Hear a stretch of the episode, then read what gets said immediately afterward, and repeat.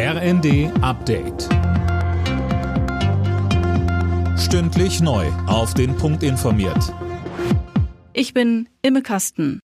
Russland will Getreideexporte aus der Ukraine möglich machen. Als Bedingung dafür nannte Präsident Putin in einem Telefonat mit Italiens Regierungschef Draghi allerdings die Aufhebung sämtlicher westlicher Sanktionen. Die ukrainische Regierung warnt allerdings vehement vor diesem Schritt. Die Ukraine und Russland gehören zu den weltweit wichtigsten Getreideproduzenten. Auf dem Weltwirtschaftsgipfel in Davos hat Bundeskanzler Scholz dem russischen Präsidenten Putin Imperialismus vorgeworfen. Mit seinem Überfall auf die Ukraine versuche er, Europa in die Vergangenheit zurückzubomben.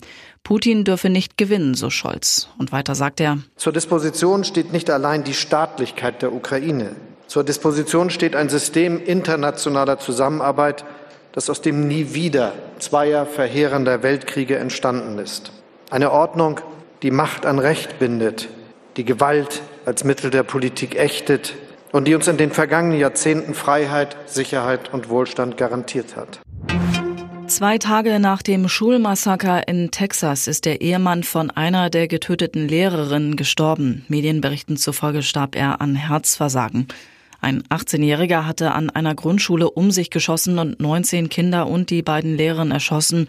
Seine Großmutter, auf die er zuvor gefeuert hatte, wurde lebensgefährlich verletzt. US-Präsident Joe Biden will sich in den kommenden Tagen mit Angehörigen der Opfer treffen.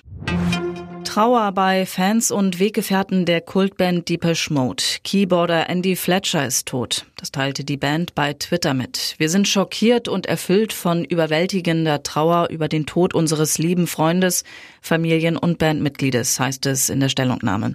Fletcher war Gründungsmitglied von Deepesh Mode. Er wurde 60 Jahre alt. Bei der Eishockey-WM in Finnland ist für das deutsche Team nach dem Viertelfinale Schluss. Die Mannschaft unterlag Tschechien mit 1 zu 4. Alle Nachrichten auf rnd.de